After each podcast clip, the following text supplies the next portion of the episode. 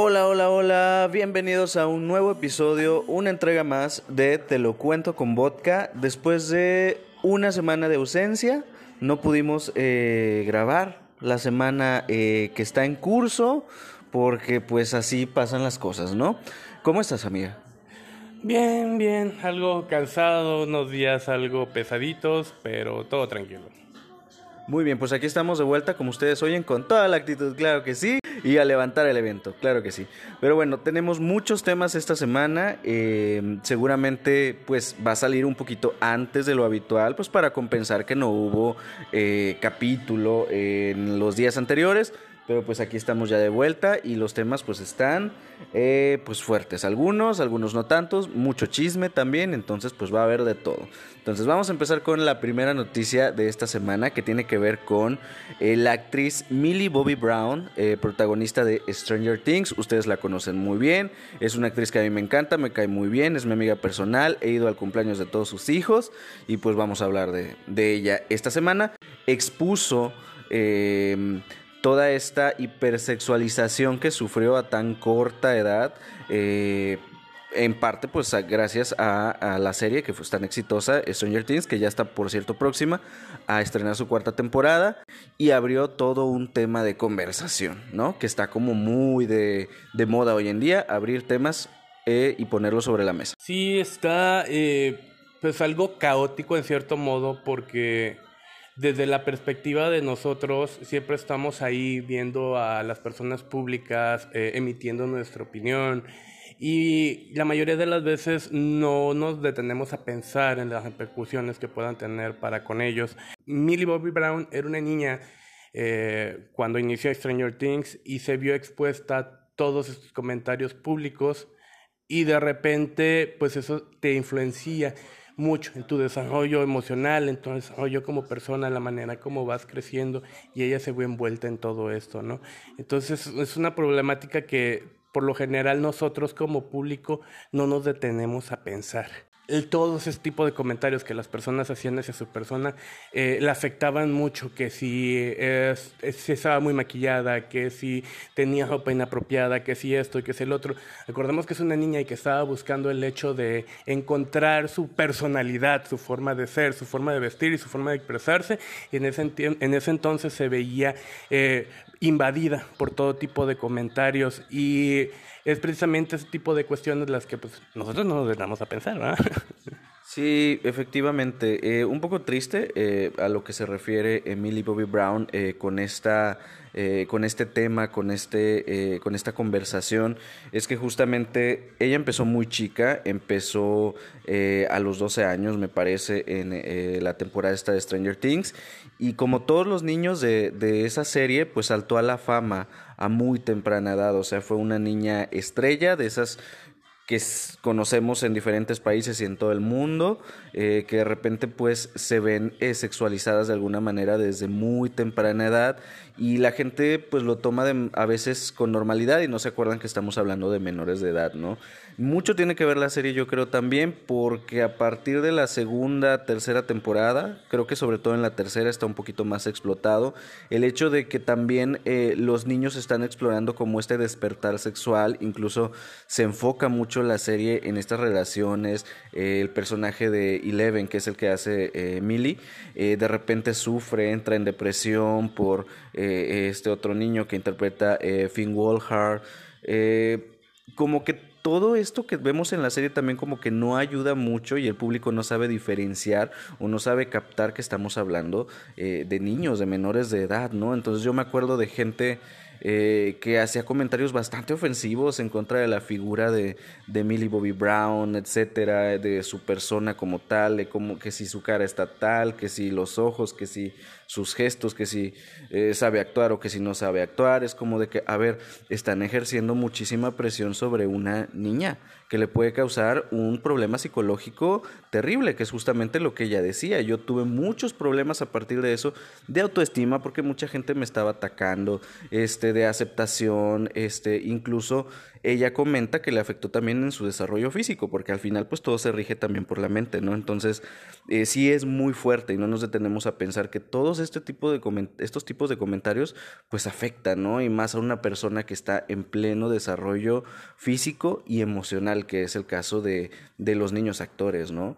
Eh, y pasa, pasa en todos lados. Pasó también aquí en México, las telenovelas infantiles de repente sexualizaban a los niños desde, desde muy temprana edad y, y, la gente no se detenía a pensar eh, eh, que estaba mal, ¿no? Pero pues, pero pues bueno, ahí está la conversación y esperemos que también la gente reflexione eh, sobre el caso, que es lo importante, que es creo que lo que Millie Bobby Brown busca al decir esto, al hacer estas declaraciones. Muchas veces no nos detenemos, yo creo, a pensar que en una serie eh, están dirigidos. O sea, llevan una pauta, no es algo que ellos quieran, ¿no? Y la gente señaliza a, la persona, eh, no dice el personaje, no dice la dirección, no dice este tipo de foco, no nos parece adecuado. No, se van sobre el actor. Y en ese caso la actriz era una niña, ¿no?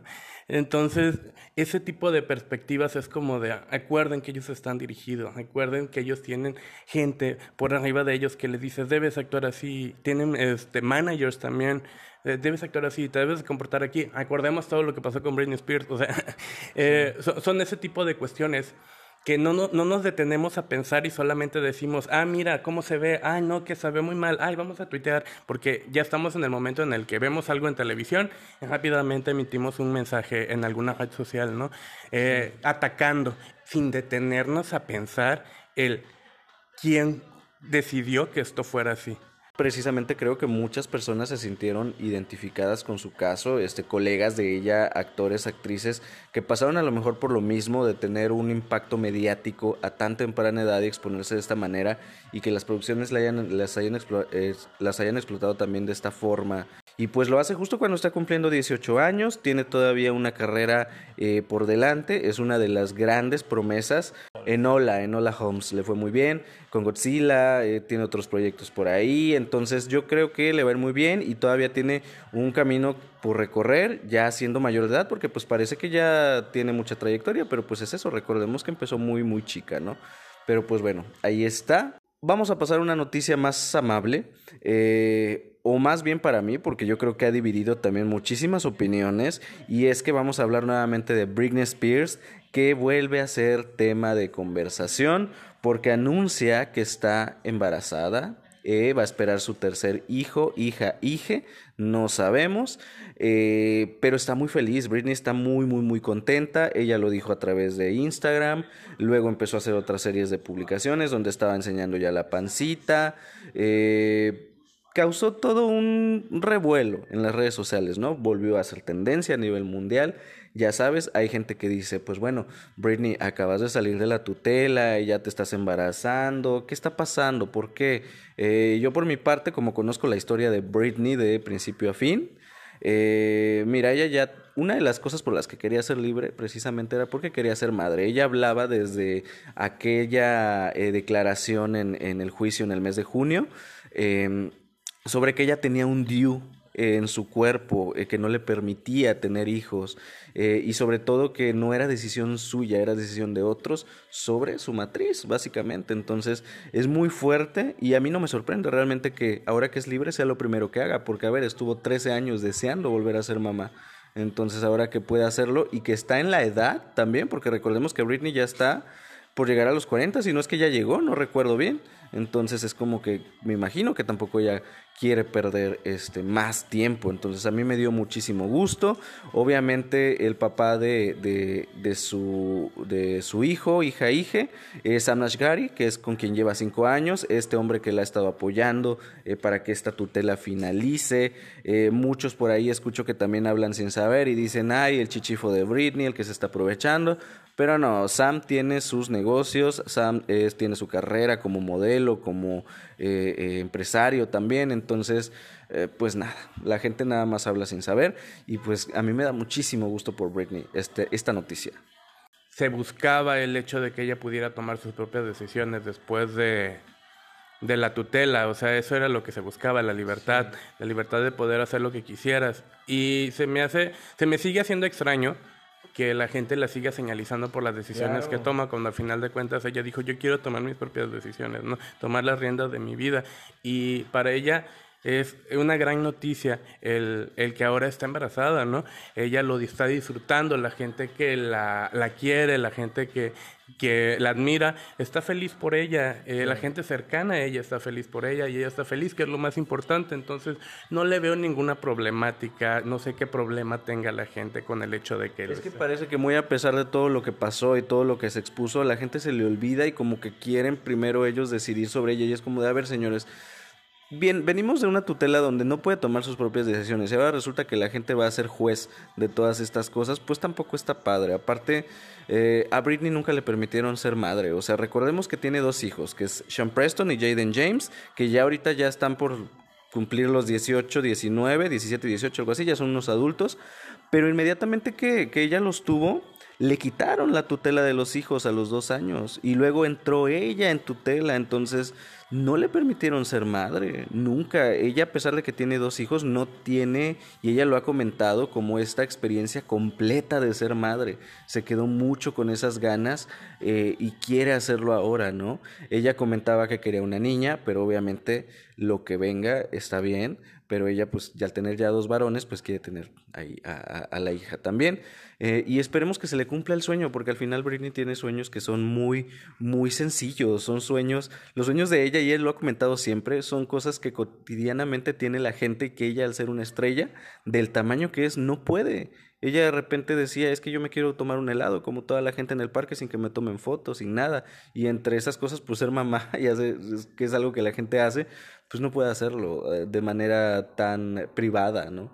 Sí es cierto que ya lo anunció y todo por redes sociales hoy en día, pero también esperemos que que ya se mantenga más en privado también, porque también los embarazos anteriores que tuvo, una juzgadera que le hicieron, que si lo cargaba bien, que si, no, que si lo ponía delante del carro, que si mala madre, que si por qué te vistes así cuando vas con tu hijo. Entonces, ella mira, dice que ya su abogado le encontró lugares donde vacacionar, donde eh, pues son lugares como muy privados. Estuvo en Playa del Carmen aquí y nadie le pudo tomar una foto fue nada más por lo que ella puso en Instagram. Entonces, quién sabe dónde le están recomendando yendo a meterse, pero le está funcionando. Sí, la verdad es que ella dijo que se iba a mantener muy reservada durante el embarazo. Una cosa muy curiosa es que recordemos que ¿qué edad tiene Britney Spears? 40. ¿Cuándo quieren que tenga un bebé? Claro. Ya está... Eh, Ni que fuera Lynn May. Sí, les recuerdo que... Eh, bueno, la madurez eh, De la, en la mujer tiene sus limitaciones para ese tipo de perspectivas. O sea, está en el momento como ya cúspide de esa perspectiva. ¿Cuándo quieren que tenga un bebé? Es, es ahora, es ahora. Muchas mujeres sufren mucho por llegar a cierta madurez y verse en la perspectiva de que ya no van a poder ser madres ¿no? Entonces sufren mucho por ello. Entonces no entiendo por qué, y te digo, no entiendo por qué tanto juicio está. Yo creo que en su mejor momento de hacerlo, es la, si lo quería hacer, es la mejor decisión que pudo haber hecho. Bueno, ni decisión, porque hasta donde yo sé, no es como algo que haya planeado, solamente está embarazada. de hecho, creo que en, en el tweet donde comentaba, este ella se hizo el test de embarazo porque se vio un poquito más gordita. Su esposa la vio un poquito más gordita. Se logró como de manera milagrosa el sueño que tenía de la noche a la mañana de estar embarazada y es el mejor momento, ¿no? Y el tenerlo ahorita es la mejor decisión y espero que lo disfrute porque como comentas, no la dejaron ser madre, es normal que quiera disfrutar todo el proceso junto con su hijo o su hija, su hija. Este, y, y así va a ser. Yo creo que así va a ser. le deseo lo mejor y espero que todo salga bien con el embarazo. Ojalá que sí, y pues bueno, también los fans están un poco tristes y al mismo tiempo feliz por ella, porque pues bueno, el tan rumorado regreso musical pues se va a retrasar al parecer un par de años más, pero pues mira, ahorita Britney que haga lo que se le venga en gana y cuando esté lista, preparada para regresar y con las ganas, aquí la estaremos esperando y seguramente va a seguir dando la nota, por supuesto que sí, no va a haber música, pero les apuesto que va a haber muchas noticias de Britney Spears como siempre y aquí se las vamos a estar contando todas y cada una, claro que sí. Bueno, fíjense que esta semana, ya saben, nuestras dragas mexicanas siempre dan muchísimo de qué hablar. Hablamos la última vez de Georgiana y sus quejas eh, raras. Y pues bueno, en esta ocasión vamos a hablar de una participante de la primera temporada de La Más Draga que se llama Eva Blunt, quien fue una de las finalistas en aquel entonces que pues fíjate que esa primera temporada está un poco en el olvido, todas, excepto Margaret y ya, tal vez, y Débora la Grande, pero de ahí para allá como que ya no figuran tanto, entonces sale Eva Blond a figurar nuevamente, eh, con un tuit eh, bastante desafortunado, debo de decir, eh, porque mira, mucho se ha comentado, mucho se ha fomentado también el tema de las propinas hacia nuestras eh, estrellas drags en México, sobre todo desde la pandemia para acá, que estaban los antros cerrados y que ellas no tenían este pues una manera de tener ingresos, ¿no? Por la pandemia, entonces se inició con esta, eh, con esta, ahora sí que este movimiento de la propinita, que es como le llamamos, ¿no? Eh, ellas hacían show virtuales, ponían su PayPal y estas cosas, y pues empezó a fomentar de manera muy exitosa, ¿no? Esto es con realities como Toma mi dinerita, justamente que esa era la finalidad en un inicio, y, se logró, se logró fomentar en nuestro país, incluso en España, hablan ya de propinitas y dinerita y estas cosas, gracias al impacto que se tuvo en la iniciativa en México, ¿no? Ahora que ya terminó la pandemia, pues ya los antros ya abrieron y ya la gente se quedó con la cultura de la propina, ¿no? Y ya les da propinas a sus dragas. Y también por el momento en el que estamos ahorita en el drag, ¿no? Que es un momento muy importante y sobre todo en México yo creo que es el mejor momento del drag mexicano también. Entonces, pues salió la señora Eva Blunt a quejarse y a decir, pues es que miren, si nos van a dar propina, pues traten de que sean billetes, que no sean monedas, porque las monedas no se estorban con los guantes, con las uñas, y es muy difícil cargar las monedas, entonces miren, mejor no, a nosotros nada más dennos billetes, ¿no? Entonces, entendí su punto, pero pues también es que no mames, Eva, o sea, estamos en una época donde estamos tensos, donde estamos... Eh, teniendo mucha conversación con esto, apenas, repito, lo planteé hace algún momento, se está apenas fomentando, ¿no? Y, y, me sales con esto, es como que está fuera de lugar, mija. Es que lo, lo malo no es lo que dijo, sino cómo lo dijo. Ahora, hoy en día, este, es, es un poco difícil este, decir las cosas a la ligera básicamente, Hay ¿no? Pensar. Hay que pensar lo que vas a decir, eh, sobre todo cuando tiene cierto foco. Y ahorita el drag tiene un foco eh, muy deslumbrante, sí. ¿no? Está como en, en, en, el, básicamente ya en el boca a boca y en el día a día. Sí. Entonces, es importante saber de dónde viene el comentario de Eva Blunt. Sí. Yo creo. Eh, todo esto salió porque un usuario por ahí, eh, llamado Motobaby, uh -huh. puso un tweet diciendo que este que las drag americanas, las gringas, porque así dice las drag gringas, este, todo el show da, hacen lip sync, este, y todo el show les están dando eh, dineritos, billetes, billetitos, ¿no? Y todo el show están haciendo lip y recibiendo billetes. O sea, li literalmente es eso, ¿no? Mientras que las drag mexicanas se parten la madre para solamente recibir 100 pesos. Pero también una cosa importante eh, y, y, creo que lo comentaron en Twitter, es que, por ejemplo, allá en Estados Unidos, sí le puedes meter un billete de un dólar a, a, a, tu draga. Pueden ser muchos billetes y todos son de un dólar. El problema es que aquí no tenemos billete de un peso. Sí, exactamente. Bueno, es eso. Y de repente contesta una drag llamada Sirena Morena. Ajá, sí la ubico. Eh, eh, normalicemos la propinita, ¿no? Aunque sean moneditas, sí. pero que sientan nuestro cariño, ¿no? Eh, es lo que ella decía. Y bueno, ahí es donde viene Eva Blond con su comentario. Que, que, no quería sonar mal agradecida, pero que monedas no. Que qué va a hacer ella con la morralla, que ni que fuera microbusera. ¿Ves? Es que es la forma. Es la forma en la que expresas las cosas. Entonces, se hizo el hilo, obviamente, hasta que se terminó en Space, obviamente, sí, como, como, siempre. como siempre. Se hizo el hilo enorme donde ella defendía, bueno, básicamente ese punto de que no monedas porque según ella entorpece eh, el, show. el, show. porque no saben dónde ponerlas, porque ellas están bailando, porque y por el otro. Y yo así como de, bueno, el problema aquí es que durante todas estas cuestiones eh, no supo expresarlas. Ya hasta el final que dio el tweet para cerrar, uh -huh. una carta enorme de disculpas. Es, que ahorita voy a hablar de la disculpa. Sí.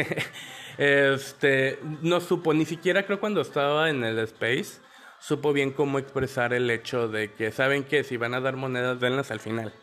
De todos modos, se me, se me sigue haciendo bastante torpe todo. Sí, sí, sí, yo sé que lo es. O sea, sí suena malagradecido, la verdad. Y es que en muchas de las de, de sus contestaciones decía algo así como de el microbusero sí, sí te acepta el dinero porque sí tiene donde poner las monedas, pero básicamente la condescendencia, condescendencia, cuando dice este si no puedes dar dinero está bien. O sea, tú disfrutes el show y no te ganes el hate de tu, de tu drag favorita, ¿no?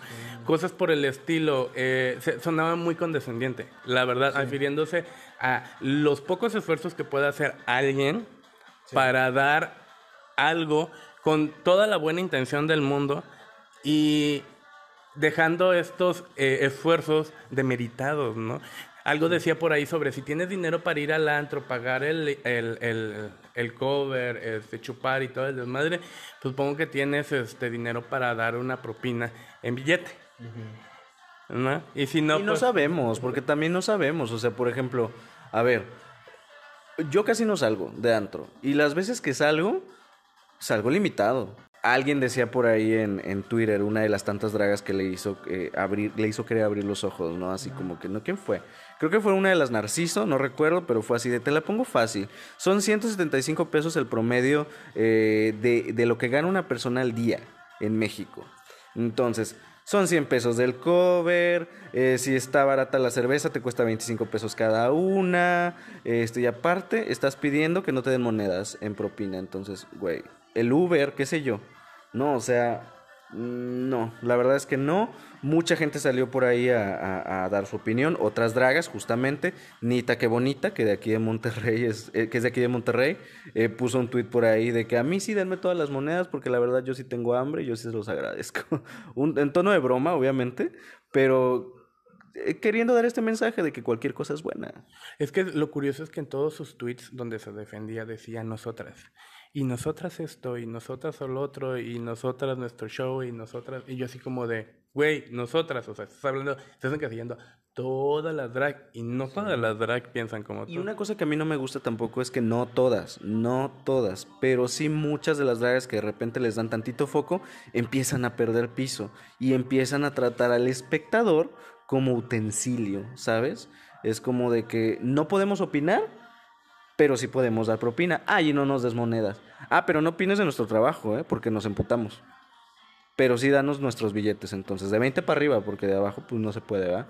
Porque en monedas no aceptamos. Entonces, a mí se me hace que también ahí hay un tema que tiene que revisar la comunidad drag eh, urgentemente, porque cada vez se pone más tenso el asunto con ellas, cada vez es más tenso de la relación que tienen ellas hacia nosotros como público, repito, no todas, tenemos ejemplos muy bonitos como Cipher, lo vuelvo a repetir, como Iris Sexy Queen, como la ya mencionada Nita Qué Bonita, como este Alexis 3XL, entre muchos otros ejemplos padres, y tenemos por otra parte a las Georgianas, a las Eva Blunt, a las Margaret, a las este eh, Moraliza, que, que ya de repente se nos están yendo.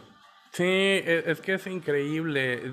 Hay, hay un comentario por ahí que hizo que me llamó mucho la atención. El decir, yo no gasto en todo esto y me esfuerzo en toda esta producción, y lo estoy parafraseando, para que me den monedas. Y eso también es problema de los antros, porque también es como que los antros les contratan eh, y también ahí hay que ponerse listos cómo cobramos. Porque el antro te tiene que pagar también una cuota. Ya la propinita es extra, ¿eh? O sea, ya la propinita no es obligación de nadie. Repito, es una cultura que se empezó a fomentar a partir de la pandemia y que se ha expandido. Entonces llega esto a entorpecerlo nada más. A mí me gustó ver en la bricona a un papercut, por ejemplo, que recibió un chingo de propina y el muchachito bien, bien agradecido, ni la veía, le tenían que estar avisando y se fue agradeciendo hasta que se cansó. Hasta que se cansó. Sí, de hecho, se fue agradeciendo todo el show y la verdad es que su show realmente valía la pena. Exactamente. La verdad es que se ganó esa propina y si hubiese ganado más, yo, yo no le di porque la verdad es que iba súper frito económicamente. Fui a ver el show, quería ver el drag en vivo y, este, y la verdad salí gratamente de ahí. Eh, pero pues cuando se puede, se puede, ¿no? Cuando no, pues ni modo, como comentamos. Eh, estamos en una, y también Eva Blond, no mames, estamos en medio de una crisis económica derivada de la pandemia. No está fuera de lugar todo. Sí, de hecho, pero también como comentas, la cultura de la propina es una cultura padre, pero no es hasta cierto punto una obligación, por y decirlo. Para todo te lo quieren champar ya, ¿eh? Porque yo veo tweets de Paris Bam Bam también de repente, no ahorita, pero de mucho chinga con eso, así de que, y los que nos critican, ¿dónde está la propina? Y los que no se qué, ¿dónde está la propina? Entonces es como que siempre la propina por delante, es como de que si la das, tienes derecho, y vemos, y si no, ni hables. Entonces, ay, no sé. Sí, es como un acto como de buena fe alguien que te admira y te da algo de sí, ¿no? Una parte de sí. Recuerden que todos trabajamos para tener el dinero, o sea, no nos lo regalan. Ninguno nos lo regalan, de hecho. Le sudamos. Le sudamos, ¿no? Y hay quienes tienen más porque pues sus esfuerzos hicieron, bla, bla, bla, bla. Y, y está padre que, que, que den ese tipo de agradecimientos en forma de económica, pero como comento, no, es una obligación al menos. Exactamente. Y esto, lejos de ayudar a la comunidad drag, no ayuda. Entonces, espero que eh, le sirva de lección a muchas y pues el drag siempre va a estar dando de qué hablar. Eh, nuestras estrellas, nuestras celebridades drag eh, siempre dan la nota. Y pues espero que se replanteen este tipo de actitudes porque a mí a veces me desmoralizan un poco, este, sobre todo al hablar de repente de drag mexicano me da ya un no sé qué, pero pues aquí andamos porque aparte nos gusta, ¿no? Y repito, pues no son todas, pero las pocas que salen a hacer estas cosas, pues salen a manchar todo, porque lo malo siempre resalta. Y pues vamos continuando con más temas que tienen que ver con la comunidad drag de cierta manera, o más bien, pues creo que de todas las maneras posibles, porque resulta que Isbo, este eh, cantante que salió de la academia hace cinco años, algo así, no sé, eh, que es parte de la comunidad LGBT, sacó un nuevo video musical entre sus tantos intentos de pegar en la música eh, y resulta que se dragueó en su video eh, y pues fue muy criticado por la comunidad drag precisamente porque pues lo hizo sin ser drag. Entonces ellas dicen que pues está apropiando un poco del arte y que lo está usando a su favor pues para crearse cierta fama y poder explotarlo, ¿no? O sea que está utilizándolo para darse fama, que es lo que, lo que alegan ellas. Eh, yo tengo opinión totalmente dividida en ese sentido, a mí mismo no me va ni me viene, pero sí tengo, no sé, estoy un poco confuso, ahorita lo voy a plantear, ¿tú qué piensas?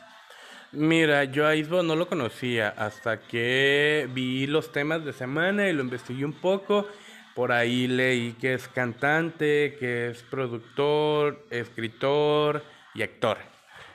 Dice. Actualmente está en una obra de teatro de Vaselina. Ah, fíjate.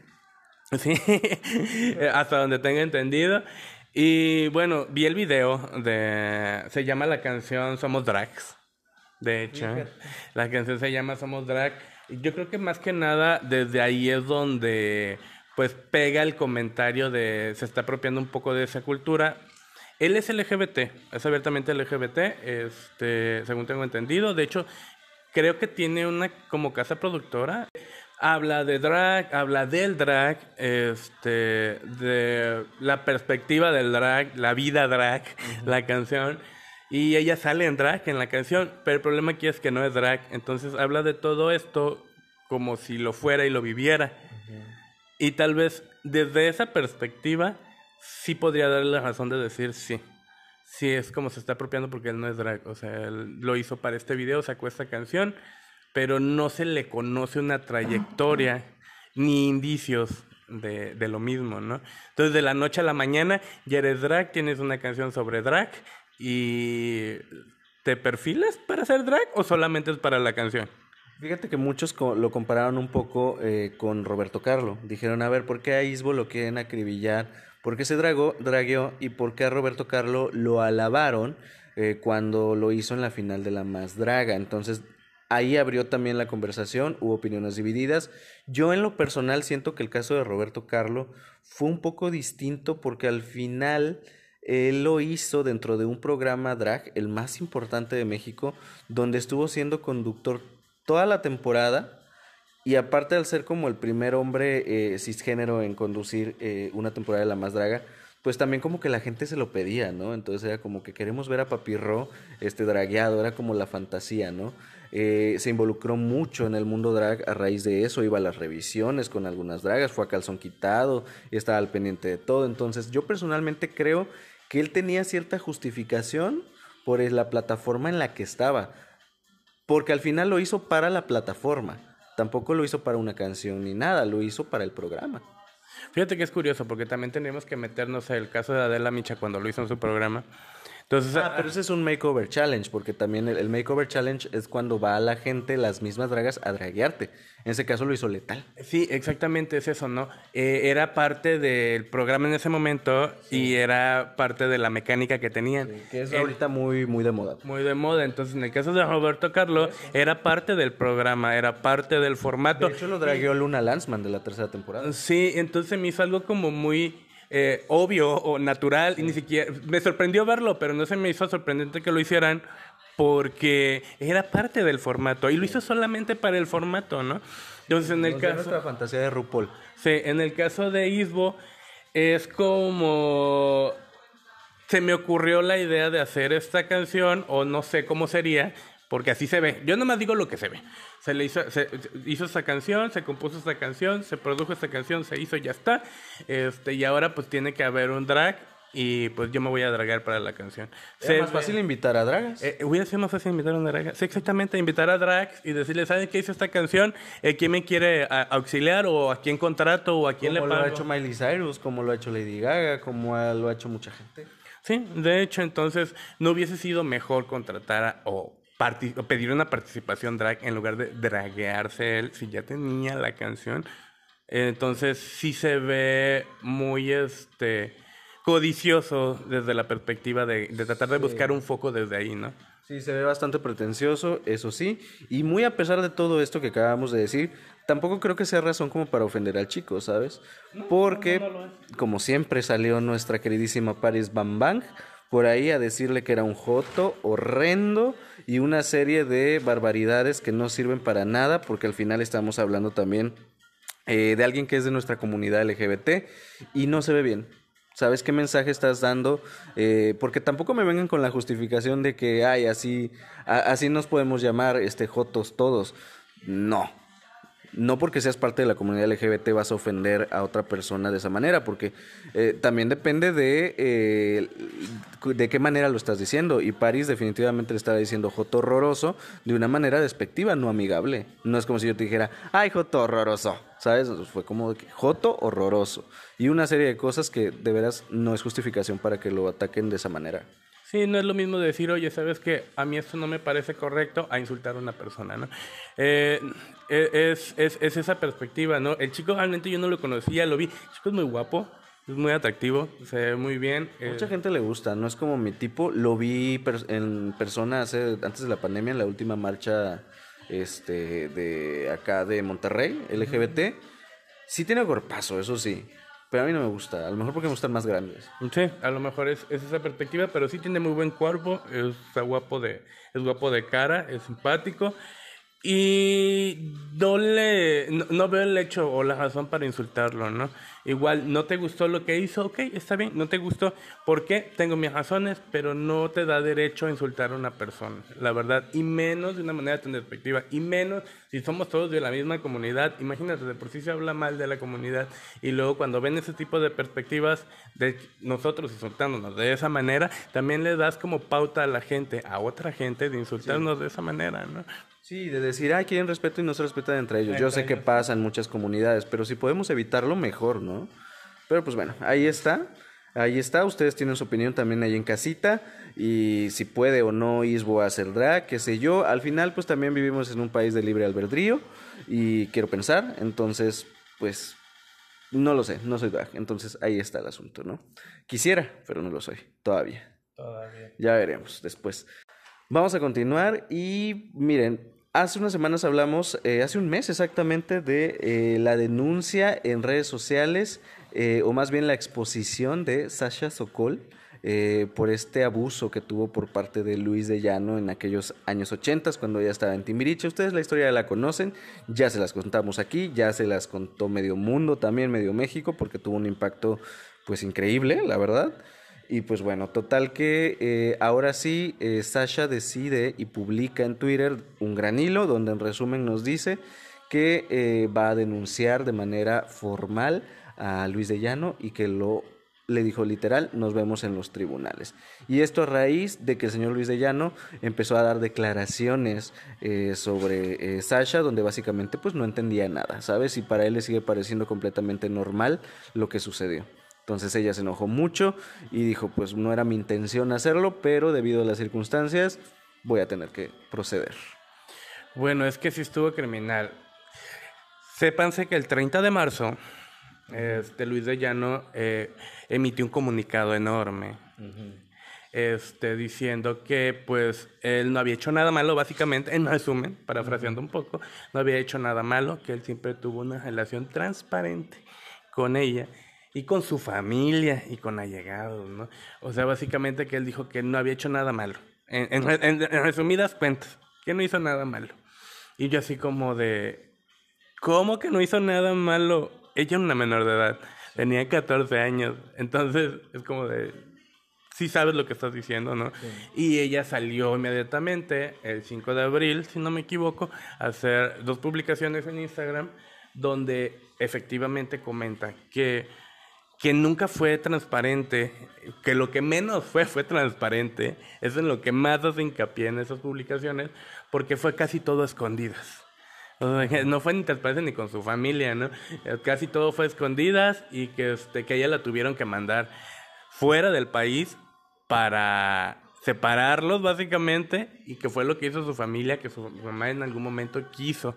Le dijeron que no estaba bien, no sé, ya sabes, hablas con gente, la gente te hace cambiar de opinión y lo único que hicieron fue mandarla al exterior y de todos modos siguieron en contacto y se siguieron viendo después de eso, ¿no?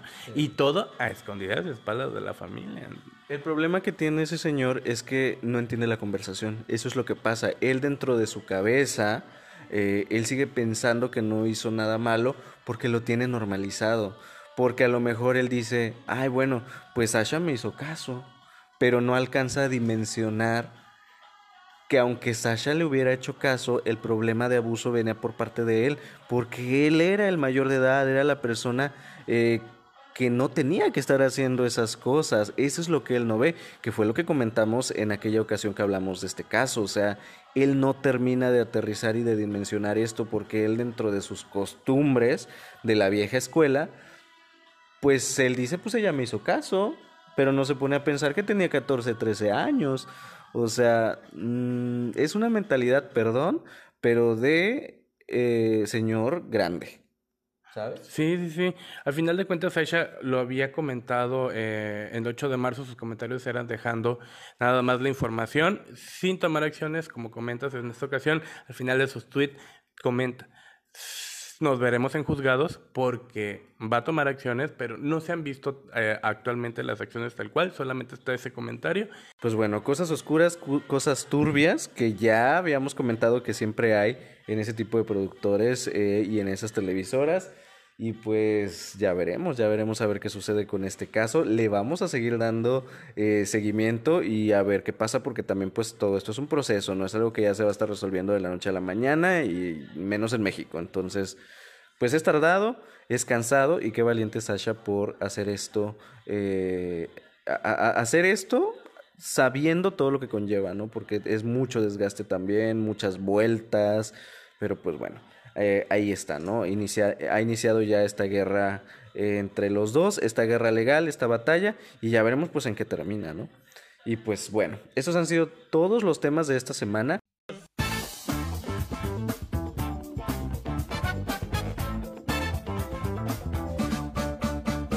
Iniciamos con el primer tema que ya saben como siempre es mi opinión de alguna película. En esta ocasión tengo dos. Esta es la primera y al final les voy a dar la otra. Y voy a iniciar con The Norman, que es la nueva producción, la nueva cinta dirigida por Robert Eggers, el mismo director que nos trajo la película de The Lighthouse, El Faro o The Witch.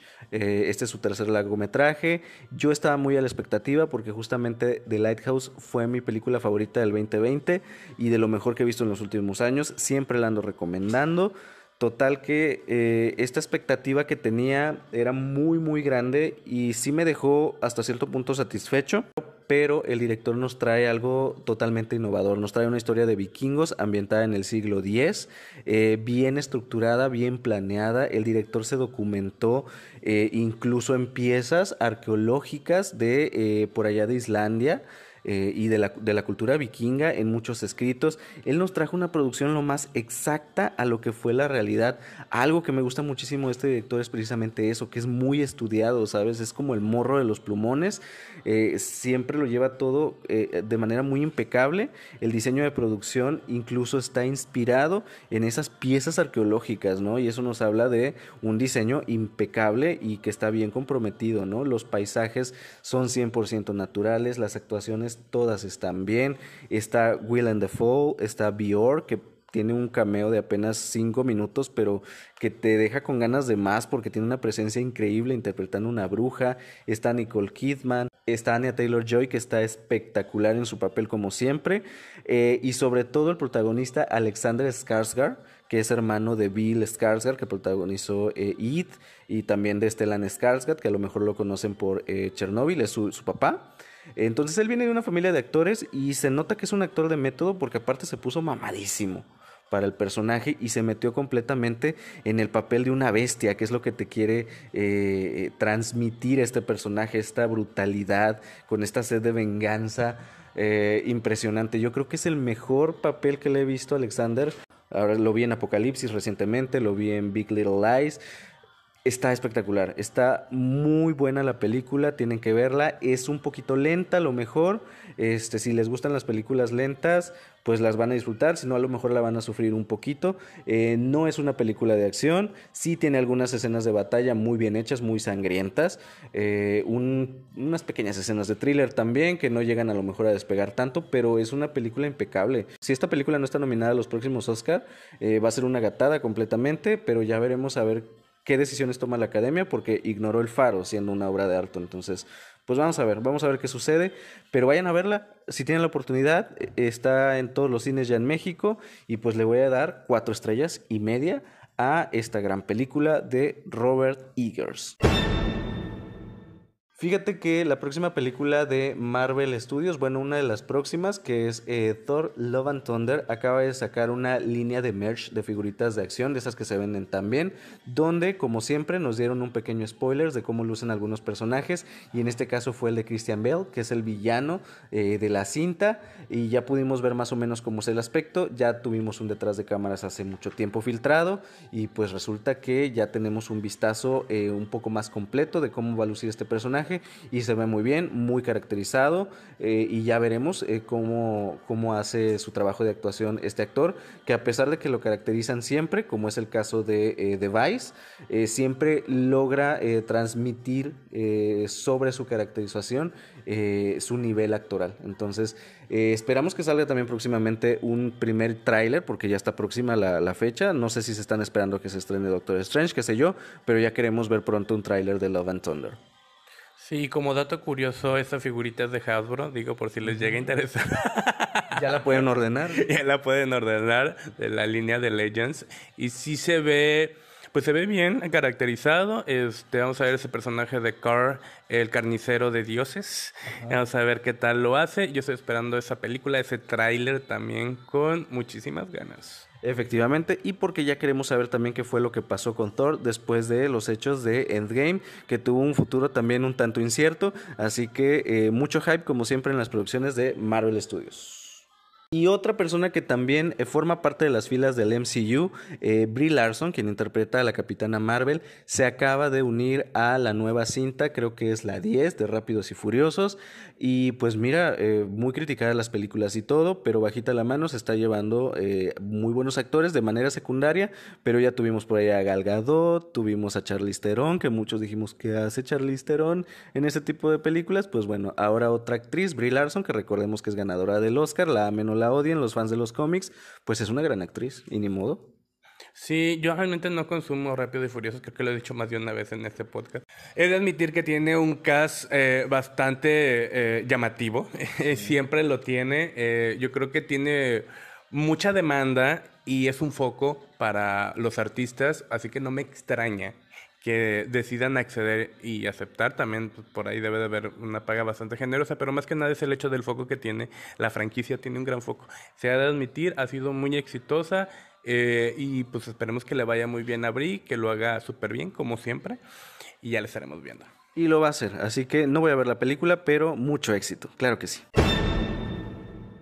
Otro actor detenido, eh, uno más que se une a la lista, eh, Barry Kugan, de quien hablamos hace poquito porque eh, se reveló que él es el nuevo Joker en las cintas de Matt Reeves de The Batman, pues fue detenido por intoxicación en vía pública. Entonces fue arrestado y lo multaron y pues ya saben, se solucionó, pero el escándalo ahí está. Sí, recuerden también que sale en Eternals. En The Eternals es uno de los eternos, por cierto.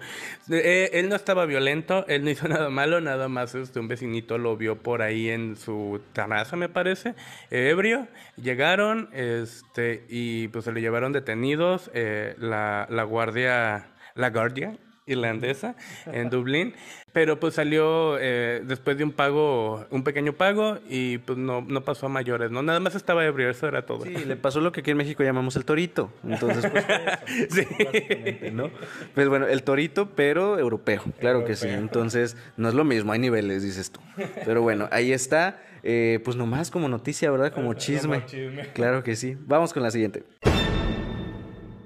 Noticias de televisión drag. Fíjate que se acaba de anunciar eh, All Stars temporada 7, que es ahora eh, una temporada bastante especial porque va a reunir a las eh, algunas de las ganadoras de temporadas anteriores de RuPaul's Drag Race, entre ellas Jeans Monsoon, Raya, Trinity the Talk, Monet Exchange, Jada Essence Hall, The Vivian de UK, etc, etc, etc. Y la gente está muy emocionada porque desde hace mucho estaban pidiendo esta competencia de reinas que ya son coronadas, que ya ganaron.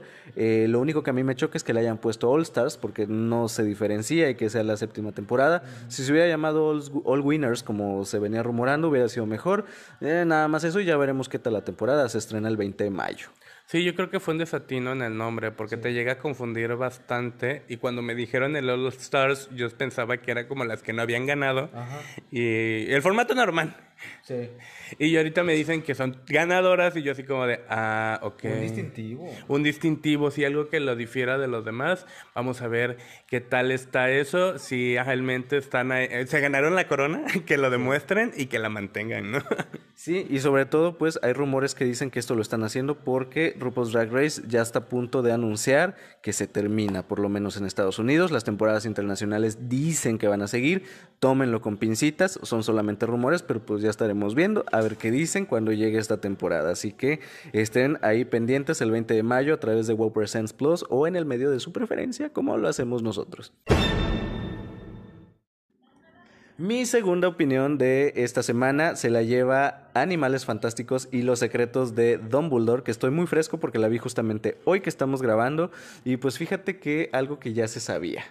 La película ya pintaba para ser un desastre. Desde que nosotros desde que nosotros comentábamos aquí en esta sección eh, de todo el boicot que se tenía y todas las implicaciones y todos los obstáculos para grabarla y sacarla, eh, ya lo veíamos venir. La verdad es que es una película bastante decepcionante. Si bien el mundo mágico está teniendo sus complicaciones desde que iniciaron esta nueva eh, franquicia de Animales Fantásticos que empezó bien y luego decayó y luego vinieron todos los problemas con J.K. Rowling y varios de sus actores, pues la película es lo que es, ¿no? Algo que desde el principio al parecer no tenía una planeación eh, y es así como se siente. Para mí yo lo comparo mucho con Star Wars, la trilogía de más reciente de Disney, que no tenía una planeación, ¿saben? Como que hicieron la primera película y no sabían para dónde iba la historia. Eh, la diferencia que tiene estas películas de animales fantásticos es que no vienen de un libro como tal. Hay un libro por ahí que es eh, una réplica de, del diccionario de animales, pero hasta ahí.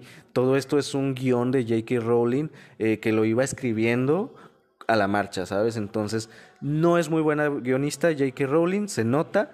Eh, una cosa es escribir un libro y otra cosa es hacer un guion. Y claramente la señora no es una buena guionista.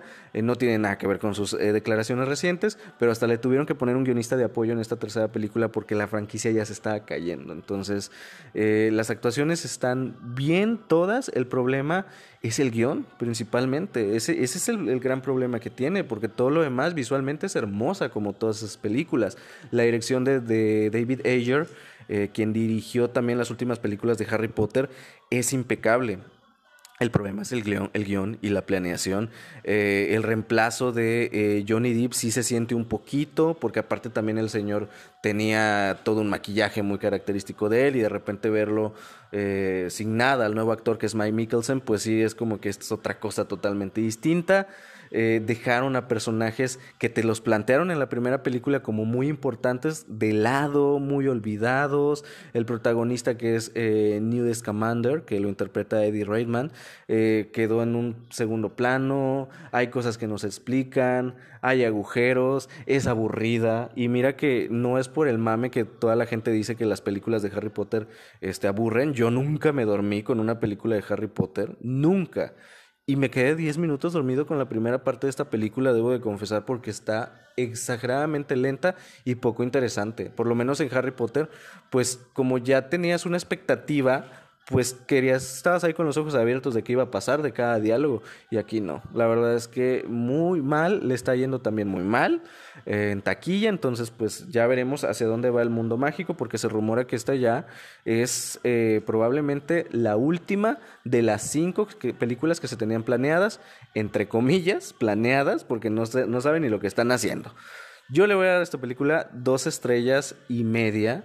Eh, de 5. En un inicio le había dado 3, lo puse en mi Instagram y una persona me dijo, güey, te estás viendo bastante davivoso, la verdad. Y dije, mm, tienes razón, me lo voy a replantear. Así que dos estrellas y media mejor para esta película y pues ya veremos a ver qué pasa con el mundo mágico que está en problemas. Y pues bueno, con esto vamos a finalizar con las noticias de cine y televisión de esta semana y vamos a regresar, claro que sí, con las recomendaciones.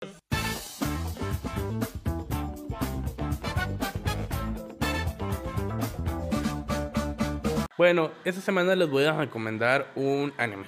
Un pequeño anime, una serie muy corta.